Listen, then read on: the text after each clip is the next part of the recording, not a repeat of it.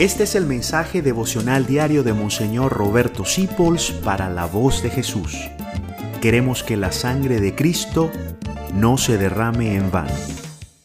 Que si católico, que si evangélico, que si cristiano, que si testigo de Jehová, que si musulmán, que si sintoísta. ¿Cuál es la verdadera religión? Te lo dice Santiago en la carta de Santiago en la Biblia.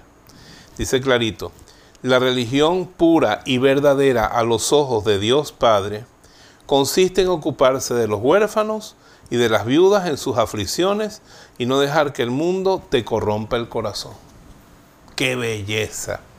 ¡Qué paz nos da! La verdadera religión es que tú tengas un corazón compasivo con las viudas y los huérfanos que representan en la Biblia a toda la gente desvalida del mundo y que tu corazón no se pudra no se corrompa con la putrefacción de este mundo.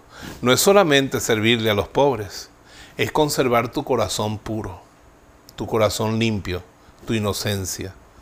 Ahí Dios está hablándonos, pero clarito, es que Santiago, este apóstol, yo hubiera querido conocerlo aquí en la tierra, pero en el cielo me lo busco y sé que voy a pasar muy buenos ratos con él, porque es un hombre que habla claro, Date cuenta, no se trata de la denominación donde creciste, donde naciste, donde te convencieron. Eso es secundario.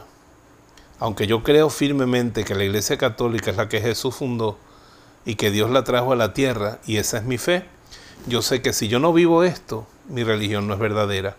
Preocuparme de los más desvalidos y guardar mi corazón, proteger mi corazón de la corrupción que vive hoy en todo el mundo. Gracias por dejarnos acompañarte. Descubre más acerca de la voz de Jesús visitando www.lavozdejesús.org.be. Dios te bendiga rica y abundantemente.